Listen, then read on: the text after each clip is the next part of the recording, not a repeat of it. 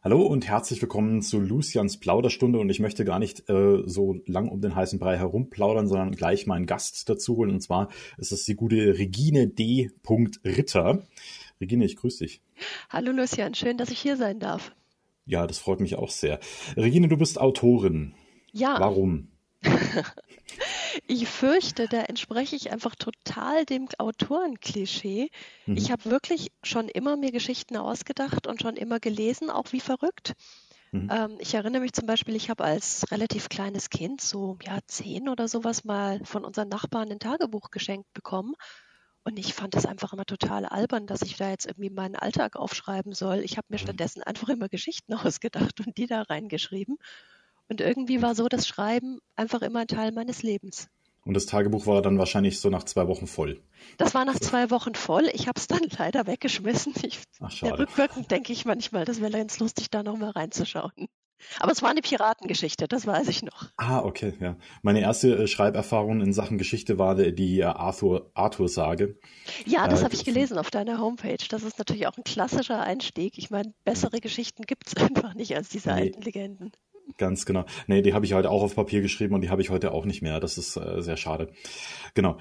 Regine, wollen wir ganz vorne anfangen? Wir haben uns kennengelernt in einer ganz interessanten Situation, wie ich finde. Und ich finde, das sollte man gleich, da beginnt ja unsere gemeinsame Reise. Ja, das stimmt. Genau. Ähm, Möchtest du darüber was sagen? Ja, ganz kurz gesagt, ich war Lucians Patientin. Also ich weiß nicht, ob das alle von deinen Hörern äh, wissen, aber du bist ja Krankenpfleger von deiner Ausbildung her. Ja, da gehe ich offen damit um, ja. Ja, genau. Und es steht ja auch auf deiner Homepage. Und ich, äh, ich bin Ärztin und ich habe mich, ich glaube, das war 2015, in der ungewöhnlichen Situation befunden, dass ich selber mal Patient war. Das war für mich tatsächlich neu. Ich hatte eine kleine OP am Hals damals, mittelklein. Mhm. Und obwohl ich selber jahrelang in der Chirurgie gearbeitet habe, war ich tatsächlich vorher noch nie stationär Patientin im Krankenhaus. Und das war für mich neu und ungewöhnlich und aufregend, das mhm. einfach mal aus der Perspektive zu erleben. Ja. Naja. Und dann kommt zum Nachtdienst auf einmal dieser, dieser Pfleger rein und erzählt dir was von Autor sein oder so. Ich weiß gar nicht mehr, wie wir darauf gekommen sind. Ich weiß es auch nicht mehr. Ich habe wirklich ja. verzweifelt nachgedacht jetzt nochmal. Aber ich weiß noch, also ich bin ja auch Nachtmensch. Das heißt, ich war halt sowieso nachts auch wach. Und wenn du eh den ganzen Tag unter Schmerzmitteln im Bett gelegen bist und geschlafen hast, dann bist du halt nachts wach. Und irgendwie müssen wir da ins Gespräch gekommen sein. Vielleicht wirklich als Einstieg darüber, dass wir beide aus der Gesundheitsbranche kommen. Ja. Und irgendwie kamen wir dann ins Reden und ich habe also insgesamt zwei Nächte da in der Station verbracht und ich weiß noch, du hattest Dienst in beiden dieser Nächte. Mhm. Und in der ersten ging es mir noch nicht so gut, da hast du mir einfach nur die Schmerzmittel vorbeigebracht.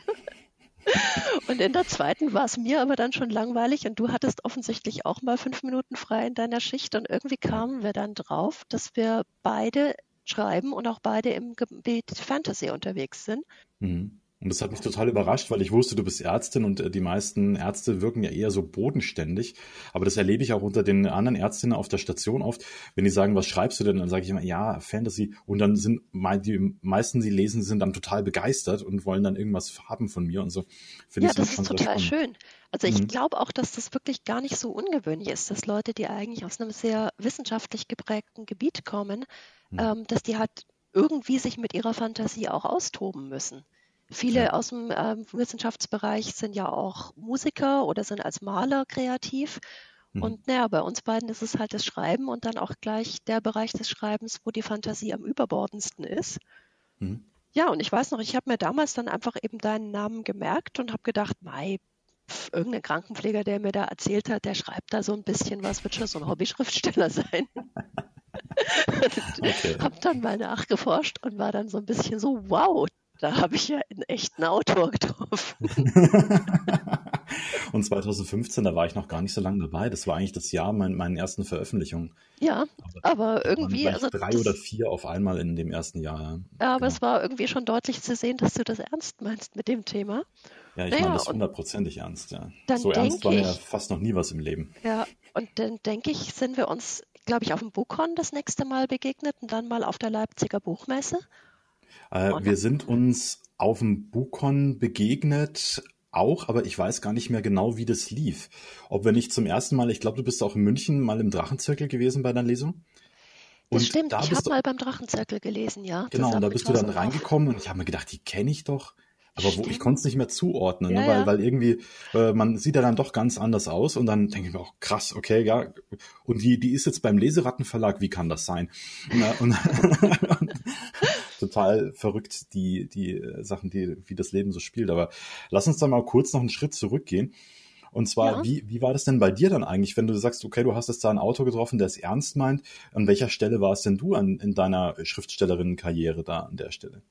Also zeitlich gesehen wohl recht ähnlich. Ich habe das so ab 2014 ernst genommen. Ich habe 2014 ein paar Monate ein Sabbatical gemacht und in der Zeit, naja, wirklich erstmal einfach genossen, nichts zu tun. Und dann kommt aber ja dann doch wieder irgendwann der Drang, dass man sich mit was beschäftigen möchte.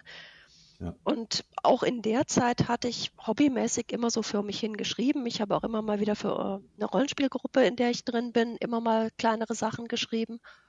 Und da dachte ich mir dann so, naja, jetzt schaue ich mir das mal an, ernsthaft mit dem Thema veröffentlichen und was gibt es da für Möglichkeiten. Ich habe mich da in den verschiedenen Schreibforen angemeldet und viel über das Thema Self-Publishing, aber eben auch über Verlagsveröffentlichungen gelernt. Mhm. Und ähm, damals eben für mich so gedacht, dass wahrscheinlich Verlagsveröffentlichung für mich der bessere Weg ist, weil ich ja. einfach wenig Zeit und Energie habe, mich um das ganze Thema Cover und Werbung und so drum ernsthaft noch drum zu kümmern, was ja selbst Publisher einfach machen müssen. Hm. Und dann ähm, ja, habe ich begonnen, meine ersten Kurzgeschichten bei so verschiedenen Ausschreibungen einzureichen. Bin prompt wo genommen worden. Das war natürlich sehr motivierend. Und seitdem weißt du noch bin genau, was das war? ernsthaft dabei. Ja, das war beim Burgenwelt Verlag, der einfach mhm. deswegen erklärtermaßen mein Lieblingsverlag für alle Zeiten sein wird. Also sorry Leseratten und Thorsten, aber Burgenwelt war das erste. Und ähm, das war in der Anthologie Wenn alte Wellen singen von Isabella Benz, äh, die Geschichte Wasser zu Feuer. Das ist eine mhm. rein historische Geschichte, nichts mit Fantasy, aber ich schreibe ja auch Historisches nebenher. Mhm. Und ähm, ja, so bin ich reingeschlittert in diese ganze Welt des Veröffentlichens und es hat enorm Spaß gemacht und so bin ich dabei geblieben. Ah, cool. Und äh, dann, äh, ich habe nämlich gesehen, dass auf deiner Autorenseite auf Amazon, du bist halt sehr viel in Anthologien äh, vertreten. Ja. Genau, und äh, das war jetzt auch so, ist, ist denn, würde, ich sehe auch immer ein bisschen ein Serviceangebot, dieser Podcast für angehende Schreibende da draußen. Mhm. Ähm, äh, wie würdest du das sehen, so, so, dass äh, dein Blick so, bist du selber so, sagst, ich schreibe einfach gern kürzere Sachen? Oder hast du schon im Ziel, was Größeres zu veröffentlichen? Und wenn ja, ist dann das, äh, sind diese Kurzgeschichten dann ein Weg für dich dahin, den du gehen möchtest? Also ja, beides tatsächlich. Zum einen, ich bin totaler Fan von Kurzgeschichten, sowohl zum Schreiben als auch zum Lesen. Ja, also ich bin ein Riesenfan von Kurzgeschichten und ähm, ich schreibe sie sehr gerne, weil ich mag diese Herausforderung, dass du wirklich Wesentliches im Plot, im Aufbau von der Stimmung, im Charakterisieren der Personen, dass du das ganz kurz und knapp ausdrücken musst, weil du musst ja dich an ein bestimmtes Limit halten, wie lang die Geschichte werden darf üblicherweise. Und diese Herausforderung finde ich toll, dass du eben nicht ins Schwafeln kommst. Hm. Gleichzeitig lese ich sehr gerne Kurzgeschichten, weil ich das immer wieder bei anderen Autoren faszinierend finde, wie die mit wenigen Worten diese Stimmung aufbauen können und dann auch ganz banal. Mein Arbeitsweg ist ungefähr 15 Minuten lang. Das ist halt genau die Zeit, die ich brauche, um eine Kurzgeschichte zu lesen. Das ist sehr hm. schön. Und dann sind Kurzgeschichten aber auch ein wirklich toller Einstieg, gerade wenn man mit Verlagen in Kontakt kommen will. Also zum einen schult es natürlich die eigenen Skills beim Schreiben, weil mhm. man sich eben an diese Vorgaben halten muss und gezwungen ist, sich ähm, mit dem eigenen Stil auseinanderzusetzen. Und zum anderen ist es aber so, du kriegst ja mit einem ungefragt eingeschickten Manuskript an einen Verlag, hast du eigentlich im Allgemeinen sehr schlechte Chancen. Gar nicht mal, weil ja. dein Manuskript unbedingt schlecht sein muss, sondern einfach, weil das passt vielleicht nicht ins Verlagsprogramm. Die Verlage kriegen pro Tag teilweise hunderte Manuskripte ungefragt eingeschickt und einfach die Chance von der Statistik her, dass man da jetzt angeschaut und genommen wird, ist so gering, dass man eigentlich so als neuer Schreiberling sich relativ schwer tut, an Verlage ranzukommen. Mhm. Ausschreibungen für Kurzgeschichten sind ja jetzt die Ausnahme von der Regel weil von dem, was ich mitgekriegt habe, machen das wohl viele Verleger auch gerne so, dass sie halt gucken bei den Ausschreibungen mit den Autoren, die dann genommen werden, mit wem kann man da gut arbeiten. Irgendwie merkst ja. du ja, selbst wenn du die Leute nicht getroffen hast, sehr schnell einfach beim Kontakt über E-Mail, über vielleicht bei Telefon. Stimmt die Chemie? Ist das jemand, mit dem ich arbeiten kann? Kann ich mit dem ein Lektorat gut durchführen? Passt derjenige von seinen Ideen her vielleicht zu anderen Sachen, die in unser Verlagsprogramm passen würden? Und ich kenne also mhm. einige Leute, die tatsächlich über das Schreiben von Kurzgeschichten reingerutscht sind, dass sie mit Verlegern in Kontakt gekommen sind und dann letzten Endes auch größere Sachen veröffentlicht haben. Ja, also ich kenne, ich kenne ja, genau, also ich kenne da auch etliche Leute, die, bei denen dir das genau so war eben. Und tatsächlich habe ich äh, sogar mal böse Zungen sagen hören, dass die meisten Verlage so Kurzgeschichten nur veröffentlichen, solche Bände, um eben wirklich dieses Learning mit den, äh, mit den anderen Autoren so zu haben, weil man merkt halt, wie du schon sagst, dass, ist das ein Profi oder gibt es eine weibliche Entsprechung, eine Profin, äh, die einem da gegenüber sitzt, oder ist es halt einfach nur ein Laie, der gerne mal eine Geschichte veröffentlichen möchte? Genau. Äh, ist ja beides nicht, nicht verkehrt, aber mit dem Laien, der halt einfach das so nebenbei macht, für den das halt ein nettes Hobby ist und der halt da nicht so wirklich äh, dafür brennt, mit dem brauchst du eigentlich in meinem großen Projekt nicht zusammenarbeiten, weil das wird nicht gut gehen. Ganz genau. Und also ich weiß gar nicht, ob das so böse Zungen sind, die das sagen. Das ist einfach die mhm. Realität. In jedem Beruf, in den man reinkommt, gibt es irgendeine Art von Casting. Gewöhnlich, wenn du eine neue Stelle wo antrittst, hast du vorher mal die Möglichkeit, einen Tag Probe zu arbeiten oder hast ein sehr ausführliches Vorstellungsgespräch, was vielleicht über einen Tag geht, wo auch deine Skills abgefragt werden, wo du mal ein bisschen zeigen musst, was du kannst. Und so ist es eben in der Verlagswelt auch. Du hast mhm. irgendeine kleine Art von Probearbeit mit dieser Kurzgeschichte das finde ich vollkommen legitim von Verlags- und auch von der Autor Autorenseite, dass man sich so gegenseitig austestet. Man kommt ja auch mal mit seinen Kurzgeschichten an den Verlag, wo man sich denkt, so, hm, ja, ist okay, dass die da jetzt veröffentlicht ist, aber da werde ich vielleicht nichts mehr einreichen. Kann, kommt auch vor genau, für, für beide Seiten ist das dann äh, eine, eine gute Sache, um das einfach festzustellen. Genau. Das ist auch der, der Eingriff des Verlages in den Text und so weiter. Das ist ja, ich habe schon, also jetzt dadurch, dass ich in dieser Fil äh, Filterbubble von den ganzen Fantastikautoren so drin bin, habe ich auch schon abenteuerliche Sachen gehört. Und dann äh, sagen die natürlich auch, also mit dem Verlag lieber nicht mehr weiter. Ja, das ist total verschieden, wie viel sich im Lektorat verändert. Ähm, natürlich ist das Lektorat nie etwas, was dem Autoren irgendwas aufoktroyiert, sondern als Autorin kann ich immer sagen, das möchte ich stehen lassen und das nicht, aber ich hm. muss mich mit dem Lektor schon auseinandersetzen oder der Lektorin ja. und meistens haben sie recht, wenn man ehrlich ist, weil die einfach objektiv auf den Text draufblicken. Naja, und generell, weil du es angesprochen hast, also Kurzgeschichten, ich finde es immer sehr schade, welchen geringen Stellenwert Kurzgeschichten eigentlich in der deutschsprachigen Welt haben. Hm. Man, es gibt Leute, Alice Munro hat einen Literaturnobelpreis gewonnen und hat in ihrem Leben keinen einzigen Roman geschrieben, sondern nur Kurzgeschichten. Mhm. Das wäre eigentlich in der deutschsprachigen Welt undenkbar, dass man jemanden, der nur Kurzgeschichten schreibt, derartig auszeichnet. Weil irgendwie mhm. bei Kurzgeschichten, du wirst immer gefragt, und? Man schreibst immer was Richtiges? So ähnlich wie Kinderbuchautoren immer gefragt werden, ob ah, sie okay. irgendwann mal jetzt vielleicht auch mal was für Erwachsene schreiben, weil das wäre doch was Richtiges. Oder mhm. Fantasy-Autoren immer gefragt werden, warum sie denn nur Jugendbücher schreiben. Ah, okay, ja, verstehe.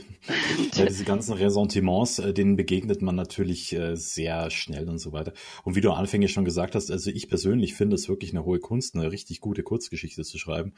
Also das muss ich auch noch lernen, wobei ich schon auch eine eigene Anthologie auf dem Markt habe. Ja, und Aber, du hast ja auch mit den Gedichten, die du geschrieben hast, hast du ja auch Erfahrung, dich kurz zu fassen. Mhm. Also ich sehe das so ähnlich wie zum Beispiel Songtexte schreiben. Auch das ist eine ganz eigene Kunst. Ja klar, also das beherrsche ich nicht. Ich auch nicht. Äh, versucht habe ich das mal, aber es ging einfach äh, nicht. Genau. Wie ging's für dich, weil ich möchte immer so ein bisschen den Lebensweg als Autorin mhm. oder mal meiner Gäste so ein bisschen nachvollziehen. Wie ging's dann dann für, für dich weiter? Du hast dann eine Kurzgeschichte veröffentlicht. Was war dann die nächste? Und beziehungsweise, ja, genau, du bist ja dann bei zwei Verlagen äh, gelandet, die ich ja auch sehr gut kenne. Ja, Und also ich habe Jetzt lass mich mal überlegen, in welcher Reihenfolge das war. Das war zum ersten Mal war das Burgenwelt. Die machen ja üblicherweise eine Ausschreibung pro Jahr. Mhm. Da bin ich bei den meisten in den letzten Jahren dabei, nicht bei allen, aber bei den meisten. Ich habe aber auch nicht immer was eingeschickt. Mhm. Kam ein bisschen auf das Thema an. Dann die zweite Veröffentlichung war auch eine Kurzgeschichte. Das war dann im Verlag Ohne Ohren. Mhm. Ich weiß nicht, äh, ob der allen was sagt. Das ist ein sehr schön schräger Fantasy-Verlag aus Wien von einer ganz tollen Verlegerin betrieben.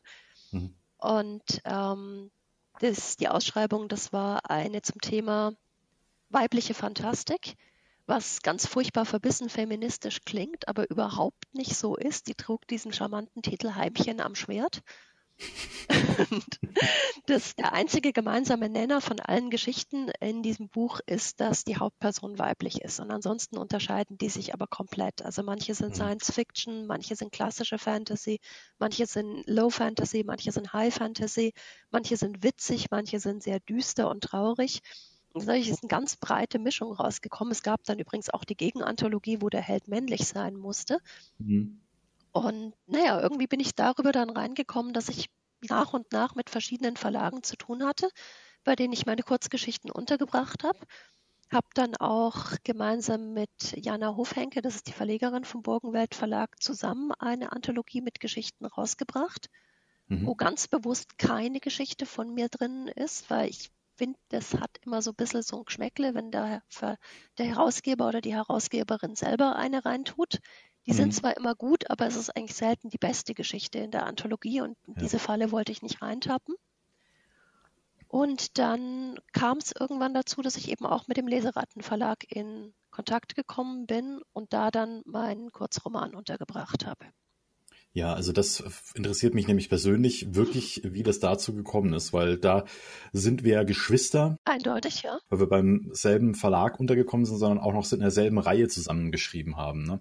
Das, und zwar rede ich von Jakob Wolf, äh, den Hexenmeister Jakob Wolf, genauer gesagt. Und das ist ja so ein äh, eigentlich historisches Setting von einem Hexenmeister, der eben unschuldig in Fluch geraten ist, sozusagen und jetzt praktisch jede Jahr, jedes Jahr einen, einen Menschen an seiner Stadt opfern muss, um damit seine Hele, äh, Seele nicht dem Teufel anheimfällt. Und so ist es aufgebaut und man kann sich dann praktisch äh, von dem Leserattenverlag so immer ein Jahr raussuchen, in dem man praktisch diesen Zyklus einmal beschreiben möchte. Genau, da sind wir beide untergekommen. Wie, wie kam es denn da dazu, dass du sagst, hey, der Hexenmeister Jakob Wolf, das interessiert mich? Das kam so, dass ich darauf aufmerksam geworden bin. Der Leserattenverlag hat auf Facebook eine Ausschreibung gemacht und hat also gar keine klassische Ausschreibung von wegen Deadline bis dann, sondern hat einfach nur gesagt, hey, wir wollen die Serie Jakob Wolf ein bisschen ausbauen und gibt es da interessierte Autoren. Und ich fand das eigentlich sehr spannend, dass es da eben eine Serie gibt, die ganz bewusst von verschiedenen Autoren geschrieben wird, die dann aber auch immer unter ihrem eigenen Namen veröffentlichen.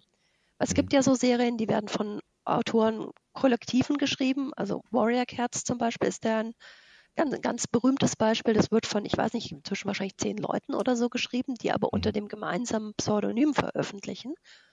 Und okay. äh, bei Jakob Wolf ist es ja aber eben so, dass zwar Tanja Kummer als die Schöpferin der Serie sozusagen das Heft in der Hand hat und immer schaut, dass die einzelnen Romane zusammenpassen, aber die Autoren veröffentlichen dann unter ihrem eigenen Namen. Das fand mhm. ich also einen sehr spannenden Ansatz.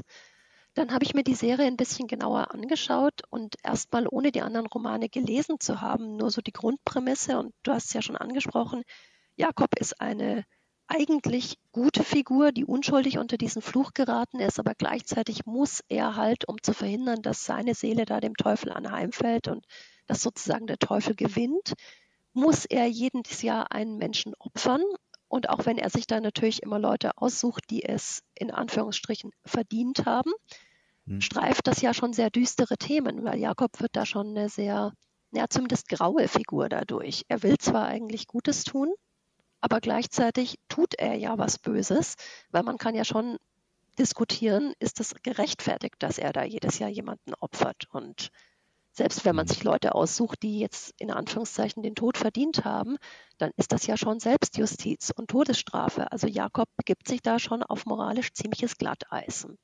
Mhm. Das fand ich sehr spannend als Ansatz, dass man da eben einen nicht nur guten Helden hat.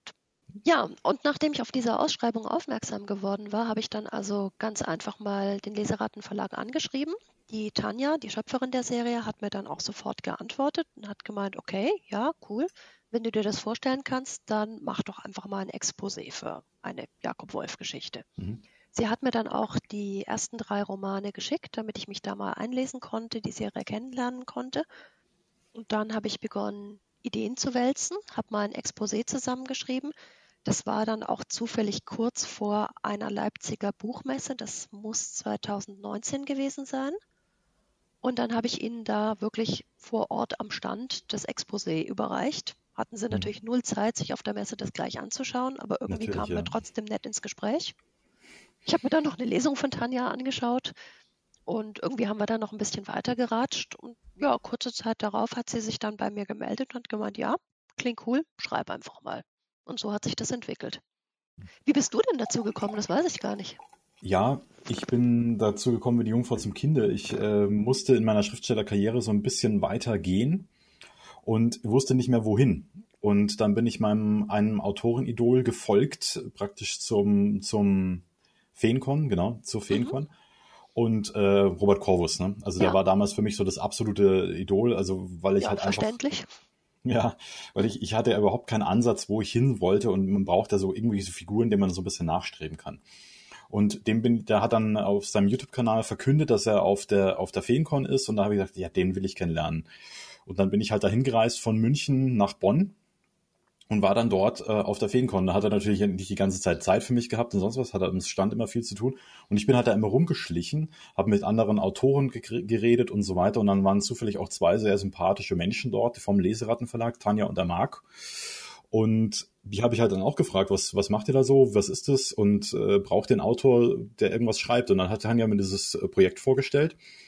Und dann habe ich gesagt, ja cool, da fällt mir bestimmt was ein. Und dann habe ich hier halt auch ein Exposé zusammengeschrieben und dann sind wir da noch, ging das ein bisschen hin und her, so ein bisschen äh, da noch ein paar Fragen dazu gehabt und dann durfte ich das schreiben und das ging eigentlich total zügig. Das war ja innerhalb von einem halben, fast dreiviertel Jahr. Das ist ja in, in für Verlagswesen ist das ja fast Lichtgeschwindigkeit. Oh ja, die arbeiten äh, schnell. Äh, war das dann, äh, wurde dann Roman dann veröffentlicht. Dann, ja. Ja, spannend. Finde ich auch immer lustig, weil wir sind da beide also jetzt relativ leicht rangekommen und wir mhm. haben ja vorhin darüber gesprochen, wie schwer das teilweise ist, an Verlage ranzukommen, wenn du so ja. ungefragt dein Manuskript einschickst. Aber da merkt man halt mal wieder, wie viel diese messen und einfach die persönlichen Kontakte bringen.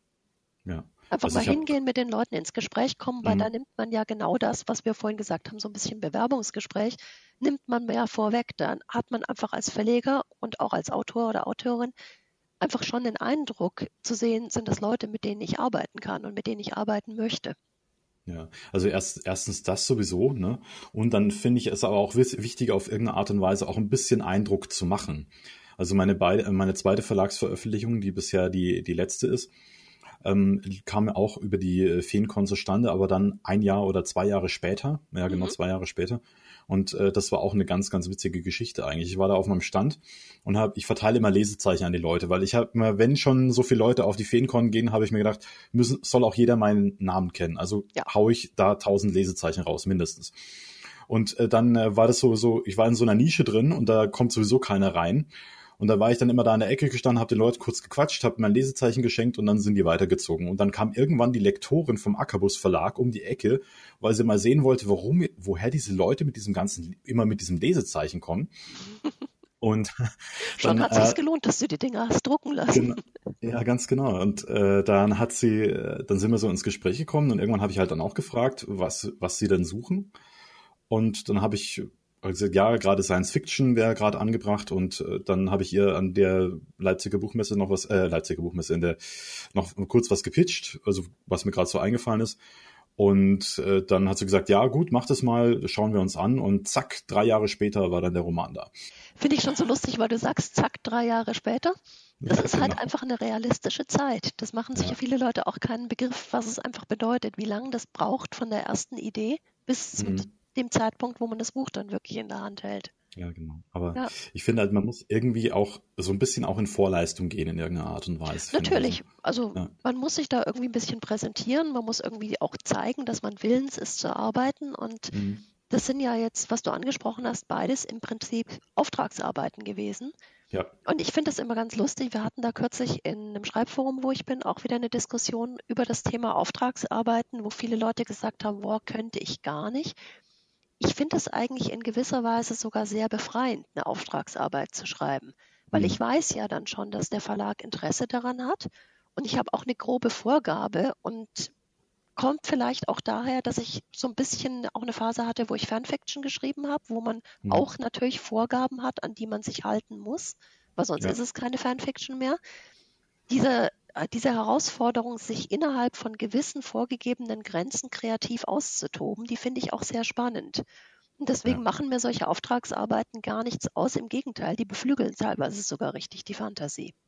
Ja, also ich kenne halt auch von, von so ganz äh, Bestseller-Autoren, die so in meinem Dunstkreis wabern, äh, von denen kenne ich das halt auch, dass sie mehr oder weniger Auftragsarbeiten äh, machen. Natürlich, weil der Verlag sagt einfach, äh, ja. zurzeit gehen also, keine Ahnung, okkulte Piratenromane sehr gut. Mach da doch mhm. mal was.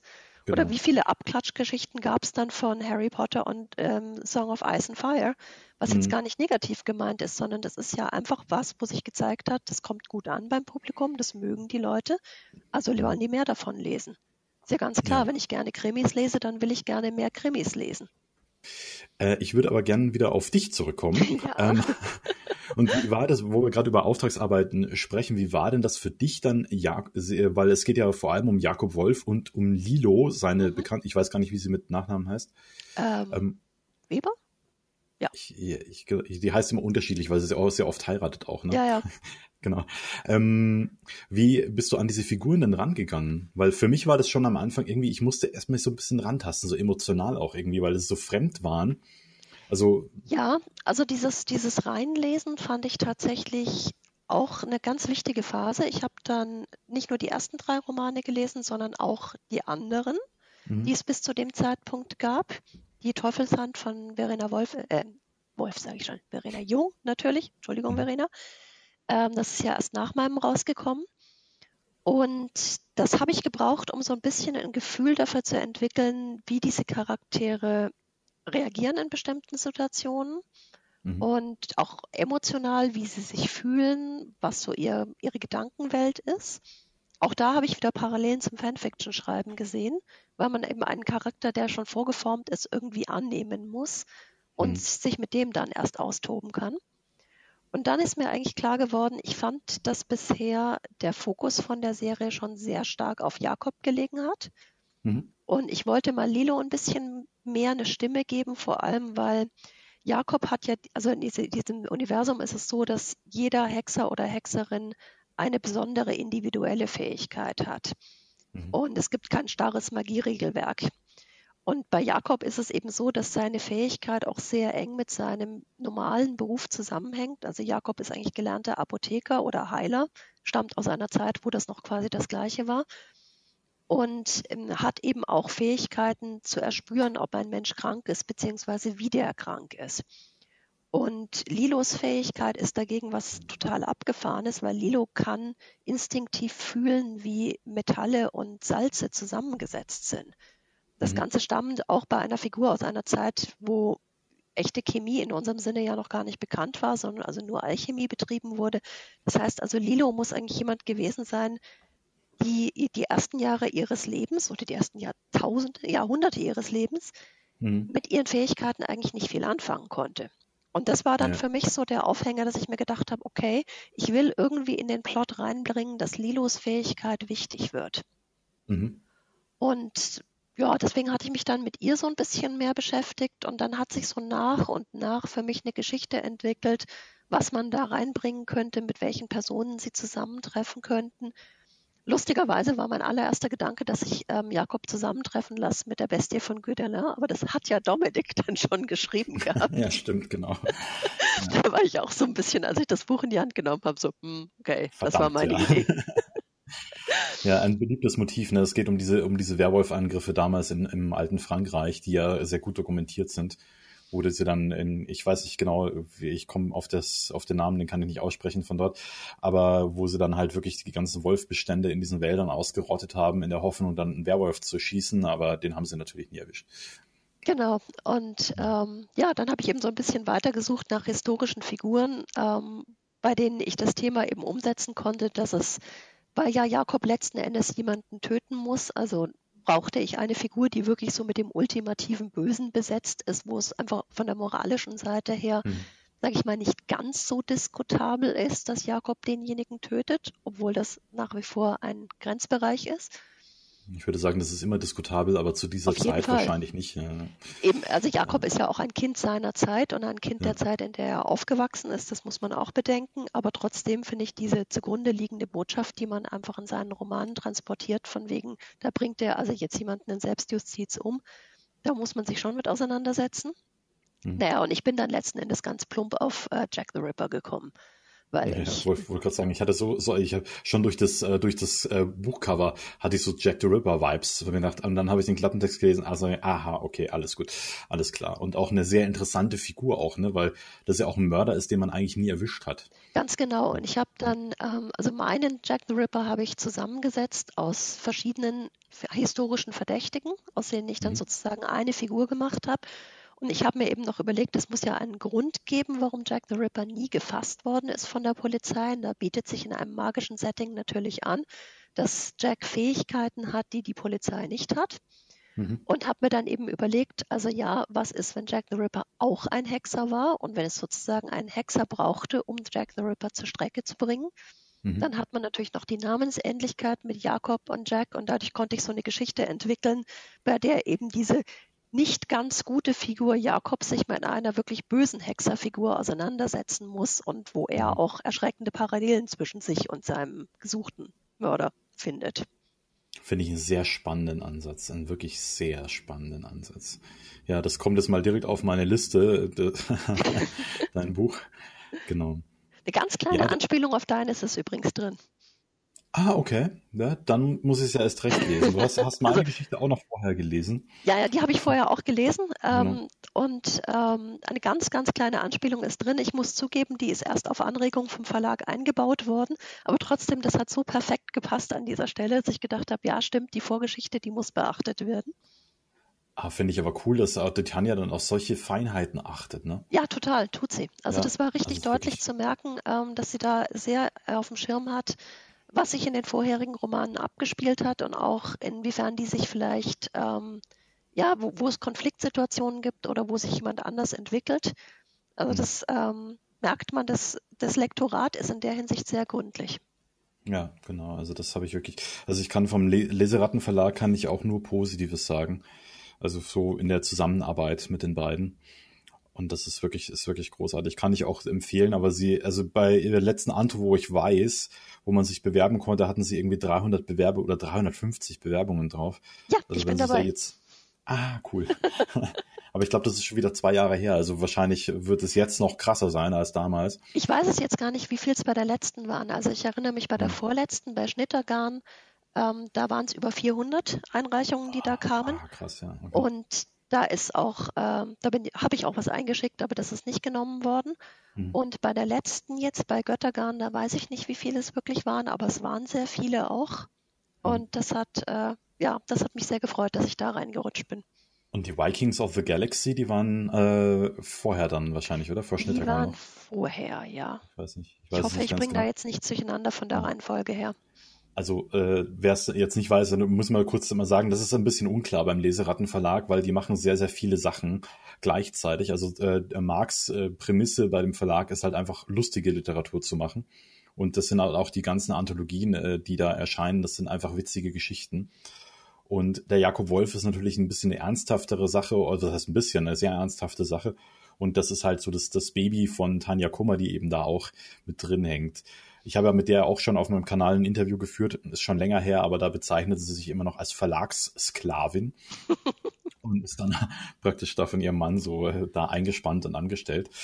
Ja, also das ist äh, so eine Sache und äh, deswegen ist das so ein bisschen unklar. Sie hat halt auch wirklich auch den, den Fokus für sich auf ernsthafte Fantasy und deswegen ist es eben auch in dem Verlag mit drin. Ja, die machen beides und äh, aber gerade die Anthologien, die bezeichnen sie ja auch vom Genre her als Fantastic, also Fun wie das genau. englische Fun, wie Spaß geschrieben. Das trifft es auch sehr gut, weil das sind immer Geschichten, die einfach furchtbar schräg sind und sehr witzig angelegt, Fantasy-Klischees auf die Schippe nehmen, einfach mhm. deswegen auch sehr lesenswert sind. Ja, ganz genau. Da habe ich äh, der Fantastik, das war ja, glaube ich, die erste Anthologie überhaupt, die sie rausgebracht haben. Die habe ich auch. Und da ist eine Geschichte von Hugh Honish ist da drin. Äh, man, ich, ich bin ja ein Mensch, der auch mal sehr in sich hineinlacht. Also ich wirke von draußen vielleicht ein bisschen sehr nüchtern und kalt. Und äh, da in dem, also die Geschichte gelegen hat, ich konnte nicht an mich halten. Ich habe musste ins Kissen beißen, damit ich meine Frau nicht störe, die neben, neben mir lag, weil es einfach so grandios war. Genau. Das ist eine coole Sache. Ja, Jack the Ripper. Und wie sieht es bei dir, wie sieht das nächste aus? Also du bist wieder bei, wieder bei einer Anthologie dabei und was, wo hast du noch Eisen im Feuer? Das ist ja dann auch etwas, wenn du sagst, du möchtest dich lieber als Verlagsautorin äh, verdingen, dann wirst du wahrscheinlich auch versuchen, vielleicht ein bisschen in die Breite zu gehen mit Verlagen oder wie sieht da dein, äh, dein, dein Werdegang aus, dein Plan für die Zukunft? Ja, also tatsächlich ist der ständige Plan, dass ich an Kurzgeschichten arbeite. Das mache ich eigentlich konstant. Mhm. Ich gebe zu, jetzt im vergangenen Jahr etwas weniger, aber das liegt äh, an vielen Faktoren, die da zusammengekommen sind. Also das eine ist eben natürlich Brotjob, Corona-Pandemie. Es war einfach wirklich viel zu tun im vergangenen Jahr und auch viel Belastendes zu tun. Und dann kam noch dazu, dass ähm, ein Familienmitglied von mir äh, pflegebedürftig geworden ist und dann auch verstorben ist. Und das Ganze hat mich dann äh, sowohl zeitlich als auch emotional sehr belastet. Also ich bin eigentlich jetzt, sage ich mal, ein halbes Jahr praktisch gar nicht zum Schreiben gekommen. Jetzt erst mhm. wieder angefangen. Und sonst ist das aber ein konstanter Nenner, dass ich äh, eigentlich immer an irgendwelchen Kurzgeschichten arbeite, meistens gezielt für Ausschreibungen. Mhm. Im Moment bin ich am Recherchieren für die aktuelle Ausschreibung vom Burgenwelt Verlag, weil das Sherlock Holmes Geschichten sein werden. Und ich bin ein sehr großer Sherlock Holmes-Fan, beziehungsweise ein sehr großer Fan der Nebencharaktere in Sherlock Holmes. Mhm. Und äh, klar, passt ja auch wieder, Jack the Ripper ist die gleiche Zeit. Ja. Und da bin ich also momentan am Recherchieren und am Plotten einer Geschichte. Das, äh, da ist aber die Deadline erst im kommenden Jahr. Mhm. Und ähm, ja, was ich auch so ein bisschen angedacht habe, ich war ja eben jetzt schon einmal Herausgeberin von einer Anthologie. Das hat mir sehr viel Freude gemacht. Das würde ich auch gerne wieder machen. Das bin ich im Moment so ein bisschen am Themen eingrenzen, was da möglich wäre und habe zwei Verlage auf dem Schirm, mit denen ich mir das vorstellen könnte. Mhm. Und dann ähm, habe ich die Hoffnung, also was heißt, habe ich die Hoffnung, ich arbeite noch an einem Jakob-Wolf-Projekt. Das ist allerdings jetzt noch nicht sicher abgesprochen, ob das veröffentlicht werden kann oder nicht. Das ist einfach klassisches Ding von wegen Vorbereiten, Vorarbeit gehen und schauen, ob das was ist, mit dem der Verlag dann was anfangen kann. Mhm. Und nebenbei, also du merkst, ich arbeite immer an mehreren Projekten gleichzeitig. Ähm, nebenbei bin ich am, am Schreiben von einem längeren Roman, der mir schon sehr, sehr lange Zeit als Grundidee vom Kopf rumgeht, den ich auch mhm. mal schon mehr oder weniger fertig geschrieben hatte, dann eigentlich die Rohfassung wieder komplett über den Haufen geworfen habe und jetzt mhm. dabei bin, es neu zu schreiben. Ja. Wie ist denn dann ein Prozess, wenn du jetzt gerade über das würde mich jetzt interessieren, weil gerade bei Kurzgeschichten, dass man halt als Autor ein bisschen plottet, also plant für die Leute da draußen, mhm. ähm, ist ja normal in Anführungsstrichen. Es gibt natürlich auch Leute, die einfach ohne Plan schreiben. Aber wie gehst du denn an Kurzgeschichten für dich ran? Wenn du sagst, du äh, hast ja vorher gesagt, du plottest die auch so ein bisschen. Äh, wie ist also das? Kurzgeschichten plotte ich tatsächlich eher weniger, sondern schreibe die meistens eher als als Panzer, also also jemand, der ähm, gar, sich gar keinen Plan vorher macht, sondern mhm. fließen lässt. Aber was ich mache, ist nicht gründliche Recherche von dem Setting, in dem sie stattfinden. Mhm. Vor allem, weil ich bei den Kurzgeschichten ja doch häufig auch historische Themen schreibe und da ist mir der historische Kontext ist mir sehr wichtig, dass das korrekt dargestellt wird, dass mir da keine Fehler unterlaufen. Es gibt übrigens mhm. legendär eine, in der ich es tatsächlich geschafft habe, Kartoffeln im Mittelalter einzubauen. Das ist nicht mal der uh. Lektorin aufgefallen. Uh. so viel zum Thema historisch korrekt. Ja. Aber ähm, da, generell bin ich da sehr genau und da kommt eigentlich die Inspiration über die Recherche und irgendwann mhm. schreibe ich dann die Geschichte einfach runter und dann bin ich immer so, ich muss die dann ein paar Wochen liegen lassen und abhängen lassen und dann einfach wieder neutral draufschauen ein paar Wochen später und dann mit mhm. der Überarbeitung beginnen. Und in dieser Zeit arbeite ich dann eben an anderen Geschichten, auch um den Kopf frei zu kriegen und Abstand zu gewinnen zu der eigenen Geschichte. Und so läuft es eben auch immer, dass ich praktisch immer an mehreren Projekten gleichzeitig dran bin, weil für das eine recherchiere ich gerade und für das andere schreibe ich gerade und fürs dritte überarbeite ich gerade. Und so kann ich eigentlich jeden Tag das machen, worauf ich gerade so am meisten Laune habe. Manchmal mhm. fühlt man sich ja sehr kreativ und ist in so einem Schreibflow drin und will da einfach nur die Geschichte zu Papier bringen. Und manchmal ist man in so einer Phase, wo man sich gar nicht kreativ fühlt, aber da kann ich dann trotzdem einen alten Text überarbeiten und da stilistisch kritisch rangehen und unnötige Füllwörter rausstreichen. Ja. Es ist der Roman, an dem du arbeitest. Äh, längeres äh, Buch hast du gesagt. Was, was, was bedeutet längere? Du hast jetzt ein, äh, mehrere Kurzgeschichten veröffentlicht, eine Novelle. Soll das dann ein gestandener Roman werden, sozusagen? Das wäre ein gestandener Roman. Das sind ungefähr 400 Normseiten. Ah ja, okay, cool. Ähm, und das ist dann wahrscheinlich, ist das ein historisches Setting? Was ist ein Low-Fantasy-Setting, was sehr mhm. stark angelehnt ist historisch an westeuropäische frühe Neuzeit, Renaissance mhm. aber mit ganz kleinen magischen Aspekten noch in dieser Welt drin. Ah ja, cool. Also das, das klingt richtig, klingt sehr schön spannend. Ja, das freut mich. Gefällt mir. Gefällt mir. Äh, liebäugelst du da schon mit einem Verlag oder wie, wie, wie ich ist das? Ich liebäugle mit zwei Verlagen, denen ich das anbieten möchte, falls das einfach nicht reinpasst in deren Verlagsprogramm oder die einfach sagen, sie haben in der nächsten Zeit nicht die Kapazität, würde ich es wahrscheinlich über Agenturen versuchen. Oder ah, auch ja, hoffen, dass die Verlage mich einfach weiterempfehlen. Auch das ist ja eine Sache. Man denkt ja immer, die Verleger arbeiten dann alle in Konkurrenz mit zueinander. Das mhm. stimmt überhaupt nicht. Die haben einfach ja. sehr realistische Aussichten darauf, dass sie sagen, für die nächsten zwei Jahre oder so ist mein Verlagsprogramm voll und das passt mhm. da einfach nicht rein. Aber ich könnte mir sehr gut vorstellen, dass das bei Verlag XY unterkommt und die empfehlen sich natürlich gegenseitig auch Agenturen, äh, äh Manuskripte und Autoren. Mhm. Weswegen man eigentlich bei einer Verlagsbewerbung auch immer ehrlich sein sollte, wenn man das an irgendwie andere Verlage auch geschickt hat, weil die reden sowieso ja. alle miteinander. Ja, genau. Das, das, kommt immer raus. Also genau. ja. Also das, das, da braucht man sich nicht äh, da irgendwie ähm, Hoffnungen machen, dass man sagt, wenn man irgendwas verschweigt oder sagt, das ist von der und der Agentur schon abgelehnt worden und so. Das, die, die sprechen schon miteinander, die kennen sich. Genau. Ja, wie sieht denn eigentlich dein Plan aus als Autorin? Du bist Ärztin. Ich meine, das ist ja wirklich ein harter Job. Ich sehe das immer, wenn ich da im Krankenhaus arbeite. Ich arbeite ja nur noch sehr, sehr wenig. Und äh, das ist extrem krass. Wie schaffst du es dann nebenher erstens zu schreiben? Und hm. zweitens, was ist dein Ziel mit dem Schreiben? Hast du einfach sagst, das ist einfach für dich ein Ausgleich zu deiner Arbeit oder hast du da noch mehr vor? Irgendwie, ich möchte den Bestseller landen und dann nur noch vom Schreiben leben. Was ist was ist dein Weg? Was schwebt dir vor? Nee, ich will das konstant weiterhin betreiben. Ich sage immer, das Schreiben ist mein Nebenjob. Also es ist für mich mhm. mehr als nur ein Hobby, sondern es ist ganz klar ein zweiter Job. Das ist auch offiziell immer bei meinen Arbeitgebern gemeldet als mein Zweitjob, dass ich das von vornherein so sage. Das heißt, ich muss da auch mit einem gewissen Professionalismus dranbleiben. Aber das Ärztinsein, das ist immer mein Hauptjob. Also das ist Du kennst das selber, wenn man in dem Bereich arbeitet. Das ist nicht nur Beruf, das ist irgendwie auch ein Stückchen Berufung und ganz lösen kann man sich nie davon. Und das finde ich auch gut so. Und das ist einfach die Arbeit, die mir am meisten Freude macht. Es ist momentan so, dass ich äh, nur in Teilzeit arbeite als Ärztin.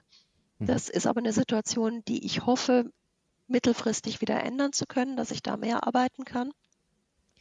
Und vom Schreiben her ist es so, dass ich Gott sei Dank momentan in einer Situation bin, wo ich keine Nachtdienste mehr machen muss. Das heißt, ich habe den Vorteil, dass ich abends einfach Zeit habe zum Schreiben.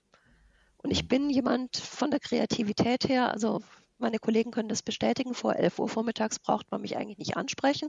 Und auch dann nur, wenn ich die dritte Tasse Kaffee schon in der Hand habe. Ähm, ich bin ein Nachtmensch und ich schreibe gerne abends und nachts, weil dann bin ich kreativ. Ich kann natürlich nicht nachts schreiben, wenn ich am nächsten Tag um acht im Dienst sein muss. Ja. Aber trotzdem gibt einem das so ein bisschen die Freiheit, dass man sich abends eben hinsetzt und dann vielleicht bis um neun oder um zehn noch arbeitet. Und das kommt, bringt einen ja auch schon voran, wenn man jeden Tag nur eine halbe Stunde oder Stunde arbeitet. Ja. Und das Schreiben ist da einfach mein Ausgleich zum Hauptberuf. Ah, verstehe. Und so also von der Schreib ist es halt komplett andersrum, ne? genau. wo ich äh, wo ich denke, Schreiben ist meine absolute Leidenschaft und für das brenne ich und Krankenpflege ist auch schön. Ja, also. Ja, und von äh, irgendwas das, muss, ja, muss man ja leben, weil vom Schreiben zu leben ist einfach unrealistisch. Ich halte es für sehr realistisch, aber das äh, ist halt das für eine. Ist gut. Für, ja.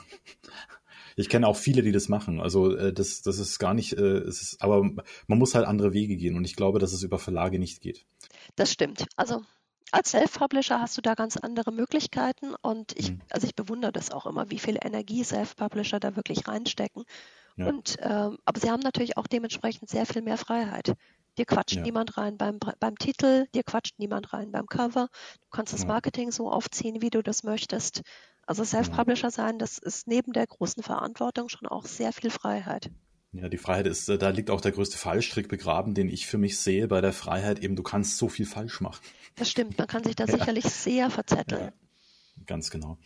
Und das ist halt auch sowas. Aber ich kenne auch äh, einen Autor, der, der macht aber leider jetzt mittlerweile nichts mehr, weil das sind alle Verlage, bei denen er war, da ist immer irgendwas schiefgegangen. Mhm. Aber der war bei etlichen Verlagen verlegt. Der hat im Jahr etwa, also geschrieben hat er mindestens zwölf Bücher. Krass. Und ja, also die waren auch nie um, ab und zu nicht so besonders lang, ja, aber trotzdem, aber schon immer spannend und gut. Und der hat auch gemeint, also eigentlich, äh, ja, müsste er nicht arbeiten mehr. Also es geht auch, ich denke, es geht auch mhm. über Verlage. Äh, dass ja, man sowas also ich, ich kenne auch einen Self-Publisher so ein bisschen nur online, aber dafür ein bisschen besser, der auch, der haut einfach alle drei Monate ein neues Buch raus. Mhm. Und der sagt auch, er ist jetzt eigentlich an dem Punkt angekommen, wo er sich ernsthaft überlegt, seinen Hauptjob zu kündigen und nur noch ja. vom Schreiben zu leben, weil ihm das mehr Freude macht und weil es jetzt eben auch der Punkt erreicht ist, wo sich beginnt für ihn finanziell zu lohnen. Aber da steckt halt jahrelange Arbeit drin. Ganz genau. Also das ist halt die Leute, was, was sie halt übersehen. Ich hatte so, so lustige Ergeb äh, Erlebnisse, äh, wenn ich also in der Früh, äh, am Abend so in die Arbeit komme, dann äh, kommen, gehe ich an der Pforte vorbei und was sagt, sagt dann die Empfangsdame da zu mir, ja, was, was machst du denn noch hier? Du hast doch ein Buch geschrieben, warum kommst du noch zur Arbeit? Und ich denke mir auch, ja, na, ein Buch reicht halt dann doch nicht. Ja. Nee, ein, ein, das ist, äh, du, also, äh, weil ich vorhin gesagt habe, vom Schreiben leben ist unrealistisch. Also es ist unrealistisch, dass man das schnelle Geld damit macht. Ja, sowieso, Natürlich ja. kann man davon leben und man muss sich halt auch überlegen, welchen Lebensstil kann man sich leisten davon, was für Ziele möchte man erreichen vom Einkommen her. Aber klar, wenn man dafür brennt, dann kann man das schon machen. Man muss nur also wirklich professionell dranbleiben und echt hart arbeiten. Ja, und man muss sich ja auch des Risikos bewusst sein. Ne? Es kann mal wirklich gut laufen oder mal echt ganz, schlecht. Ne? Und so, ich sage immer, ich hänge immer noch so ein bisschen so am Drahtseil. Ich werde nämlich ab 1.1.2022 werde ich nur noch 20 Prozent im Krankenhaus arbeiten. Das heißt, da werde ich sehr viel weniger Geld verdienen. Und mhm. das ist halt, da muss das sich schon wirklich überlegen. Und das war auch eine Entscheidung, die ich mit Bauchschmerzen getroffen habe. Aber das ist halt bei mir die, die absolute Leidenschaft und das war es eigentlich schon immer.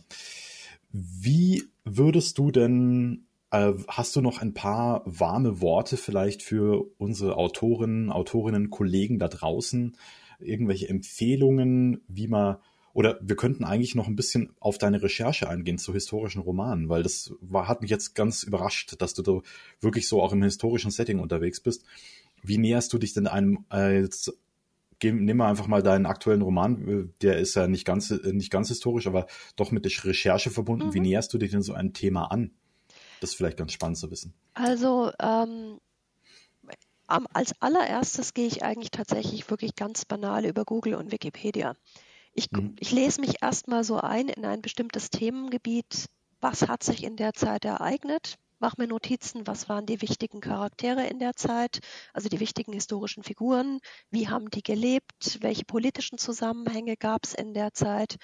Und dann beginnt das eigentliche Nachlesen. Da haben wir natürlich in München hier den großen Vorteil mit der Staatsbibliothek, wo ich mir dann immer stapelweise Bücher hole und da beginnt dann die ernsthafte Recherche, weil das, was halt bei Wikipedia steht, natürlich, das hat alles irgendwie Hand und Fuß, aber das geht nicht wirklich in die Tiefe. Mhm. Und dann lese ich mich, je nachdem, was für ein Thema ich habe, sehr, sehr gründlich ein. Also Beispiel jetzt von dem historischen Roman, das lehne ich eben an an die Renaissancezeit und dementsprechend habe ich einfach wahnsinnig viel nachgelesen über die Stadtstaaten der Renaissance. Wie waren die aufgebaut? Wie waren die politisch re regiert? Welchen Einfluss hatte die Kirche? Welche, in welch, welcher Art war die Gesellschaft aufgeteilt? Vom Stadtbild her, wie sah das aus? Ähm, allein solche banalen Faktoren wie, mhm. wir, wir lachen immer drin, dass es gibt ein ganz berühmtes deutsches Rollenspielsystem, bei dem die Hauptstadt keinen Fluss hat was einfach vollkommen unrealistisch ist. Aber da hat mhm. man sich halt einfach überhaupt keine Gedanken gemacht beim, beim Aufbau dieser Stadt. Und wenn ich eine fiktive Stadt mir einen, einen Plan dafür mache und mir denke, wie, wie soll diese Stadt aussehen, dann muss ich mir halt ernsthaft Gedanken machen. Wenn ich da eine Stadtmauer drumherum mache, wie ist die aufgebaut, was kann die standhalten, wie viele Leute können in dieser Stadt leben, was für sanitäre Anlagen gibt es in dieser Stadt, gibt es da mhm. einen Fluss, bringt der nur Trinkwasser, also ist dieser Fluss Trinkwasser oder ist der komplett verunreinigt? Also ich gehe da sehr in die Tiefe bei solchen Sachen und da landest du dann plötzlich bei Recherche über Baukunst und Sanitäranlagen, wo du vorher gedacht hast, Moment, ich wollte eigentlich nur was über, über die Renaissancezeit und deren Kunst nachlesen. Mhm. Aber man hangelt sich dann da so weiter und stellt eben fest, was sind wesentliche Faktoren. Und wenn ja. ich mich dann einmal eingelesen habe von den Fakten her, dann mache ich auch sehr gerne, dass ich dann beginne, mir zum Beispiel Dokus zu dem Thema anzuschauen oder auch mhm. Filme anzuschauen, die in dieser Zeit spielen, um einfach ein bisschen ein Gefühl für das Flair zu kriegen. Also einfach mhm. die Stimmung, die in der Zeit vorherrschte, um mir auch zu visualisieren, wie die Leute gekleidet waren in dieser Zeit oder was sie üblicherweise gegessen haben. Mhm. Also ich recherchiere über sehr viele verschiedene Faktoren. Wichtig mhm. ist mir mal ein grundsätzliches Gerüst von historischen Tatsachen, bei denen ich auch sehr in die Tiefe gehe. Und dann aber auch ganz verschiedene Einflüsse, ob das jetzt über Film, über Bilder, über gelesene Bücher, Romane ist. Da bin ich dann offen. Also ich habe mal von einer Autorin gehört, die auch historisch schreibt. Also die schreibt alle zwei Jahre ein Buch, sagt sie. Mhm. Und anderthalb Jahre sind bei ihr nur Recherche. Ja, das kann ich mir gut vorstellen. Ja der eigentliche Schreibprozess, das ist ja dann das, wenn man irgendwie, wenn man die Geschichte im Kopf hat, also die Rohfassung kann ich auch relativ schnell runterschreiben. Das mhm. Überarbeiten, das Umschreiben, das ist dann das, was Zeit raubt. Aber die Rohfassung, die geht relativ schnell runtergeschrieben. Aber irgendwie mal die Recherche, um da hinzukommen, sich ein Bild von der entsprechenden Zeit und Situation zu machen, das finde ich auch den wesentlich zeitaufwendigeren Prozess. Ein großes Thema, über das wir vielleicht kurz sprechen könnten, wäre, du hast mir gesagt, Moderation machst du auch. Ach so, ja. Mhm. Ja. Ja, also ich denke, das klang jetzt in unserem bisherigen Gespräch ja schon ganz durch, gut durch. Man ist eigentlich in dieser ganzen Schreib- und Bücherszene eigentlich immer recht gut vernetzt. Und mhm. das ist auch eine Sache, das würde ich echt jedem raten, der vorhat, anfangen, anzufangen, Geschichten zu schreiben, beziehungsweise diese zu veröffentlichen, vernetzt dich mit anderen Autorinnen und Autoren, beziehungsweise mit Verlegern. Man profitiert unglaublich durch den Austausch, sei es durch gemeinsame Textarbeit oder einfach nur Ideenaustausch. Und ähm, ich bin also selber reingekommen durch ein Schreibforum, was es heutzutage nicht mehr gibt. Das war die Schreibwerkstatt damals. Mhm. Und es gibt verschiedene andere Schreibforen, die haben alle ihre Vor- und ihre Nachteile. Ich selber bin ein großer Fan vom Schreibforum Wortkompass, also www.wortkompass.de. Das liegt ganz banal daran, dass ich selber Moderatorin von diesem Forum bin. Aber daher kann ich das also bestätigen. Es macht einfach viel Freude, sich mit anderen Schreibbegeisterten auszutauschen. Es erhält die Motivation und man lernt was dabei. Man lernt wirklich jeden Tag was. Ja, das ist ganz wichtig, ja, auf jeden Fall. Ja, Nee, das ist halt auch so etwas, das ist halt, äh, viele Leute denken da draußen, wenn du halt schreibst, dann kannst du das oder eben nicht. Und dass das halt wirklich ein Prozess ist, äh, das, äh, das muss man auch den Leuten immer erstmal verklickern. Ne? Also, nee, Schreiben ist Handwerk. Also ja. es, ist, es ist wirklich ein Handwerk, was man erlernen kann. Natürlich braucht es letzten Endes noch so 10% Kreativität und 10% Motivation, mit denen man da dran bleibt und ein bisschen mhm. Begeisterung. Aber letzten Endes ist ein Großteil davon wirklich Handwerk, was man erlernen kann und wo man ähm, durch konstantes Weiterarbeiten und konstantes Üben auch einfach besser wird. Genau, und ich habe mal Bernhard Hennen habe ich mal gefragt, was denn sein Lieblingsbuch sei, und er hat äh, gemeint immer das Übernächste, weil er sich da vorstellt, was er sich, was da alles Tolles umsetzbar wäre, und äh, dann äh, musste aber einfach zugeben für sich, ich kann das noch gar nicht. Ja, und selbst ein Auto, der so fest im Sattel sitzt, sagt, der muss auch noch, der lernt auch noch immer dazu. Also das finde ich halt schon beeindruckend. Ne? Ja, das ist auch eine sehr ehrliche Einstellung, weil hm. jeder von uns lernt ständig dazu. Also wenn ich mir meine ersten Geschichten anschaue, dann denke ich jetzt natürlich irgendwie, oh Gott, war das schlecht. Hm. Letzten Endes war es natürlich nicht so schlecht, weil das ist einfach Teil eines Entwicklungsprozesses gewesen, wo ich jetzt ja. an einer anderen Stelle bin. Wahrscheinlich finde ich es in fünf Jahren dann wieder gut. Aber man, also man muss da ehrlich mit sich selbst sein, dass man einfach jeden Tag dazu lernen kann. Und es gibt ja auch, ich weiß nicht, wie viele Dutzend Schreibratgeber auf dem Markt. Ich habe mal von, mhm. ich glaube, Andreas Eschbach war das, der gesagt hat, jeder Schreibgeber, den ich in die Hand genommen habe, aus jedem davon habe ich irgendwas gelernt. Und wenn es ja. nur eine Kleinigkeit war, aber jeder gibt dir irgendwie ein neues Input und du musst bereit sein, jeden Tag dazu zu lernen und offen zu bleiben.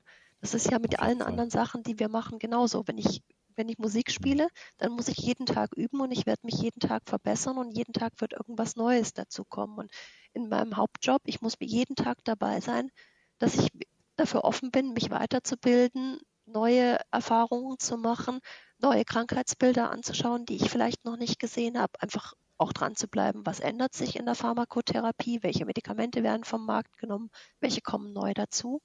Hm. Also man muss sich konstant weiterbilden, egal was man macht. Und das ist beim Schreiben nicht anders. Ganz genau. Ich wollte dich eigentlich fragen, was du noch so für einen äh, Tipp hättest für angehende Schreibende, aber ich denke, das ist, das ist schon wirklich ein guter Tipp. Aber hast du noch irgendwann einen, vielleicht ein paar letzte warme Worte für die Schreibenden da draußen? Also der blöde Schreibratgeber ähm, oder der Ratschlag, der mir tatsächlich am meisten geholfen hat, war, erlaub dir selbst schlecht zu schreiben. Mhm. Ähm, weil man hat an sich gerade als Anfänger zumindest ging es mir so, diesen wahnsinnigen Anspruch, man muss jetzt hier das Perfekte aufs Papier bringen und man feilt an jedem Satz und man kommt über die erste Seite oder das erste Kapitel, aber deswegen einfach nie raus, weil man es ständig überarbeitet und man macht nicht weiter. Mhm. Und denkt sich immer, ah, ist das schon gut genug? Kann ich das schon im Testleser geben? Kann ich da schon jemanden um Rat fragen? Und irgendwie macht man sich da einen Kopf mit viel zu viel Perfektionismus.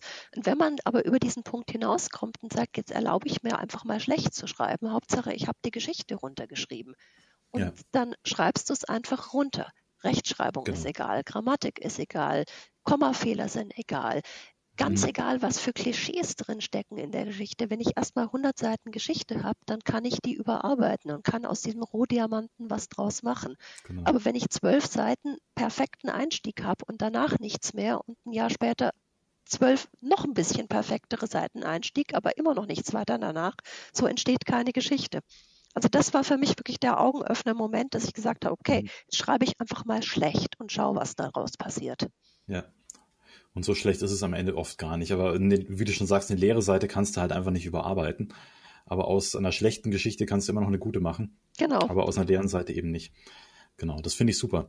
Regine, es war mir ein großartiges Vergnügen. Alle Links zu Regine, wo, man die, wo wir dich finden können und äh, wo man Kontakt mit dir aufnehmen kann, wo man deine Bücher findet, deine Kurzgeschichten, deine, deine Novelle und vielleicht auch, was heißt vielleicht, ganz sicher, dein, dein Roman auch irgendwann. Das kommt alles in die Beschreibung von diesem Podcast, Videobeschreibung oder bei den anderen Podcast-Seiten. Findet ihr also dort alles, genau. Und ja, und dann vielleicht sehen wir uns oder sprechen uns mal zu einem anderen Thema wieder. Das würde mich jedenfalls sehr freuen. Ja, ich denke, wir sehen uns auf jeden Fall wieder auf irgendwelchen Messen, aber mein Gefühl sagt, das wird eher so Mitte 2022 sein. Ja. Ich hoffe mal noch, dass die, die, die Leipziger Buchmesse tatsächlich stattfinden kann. Ich auch. Ja. Also Zimmer ist gebucht, aber wir werden sehen. Hm. Und ansonsten, ja, herzlichen Dank für die Einladung. Das hat sehr viel Spaß gemacht. War schön ja, hier gerne. zu sein. Und ähm, ja, ich hoffe, wir hören, sehen, sprechen uns bald. Das denke ich doch. Also, euch da draußen lasst es euch gut gehen und bis zum nächsten Mal. Tschüss.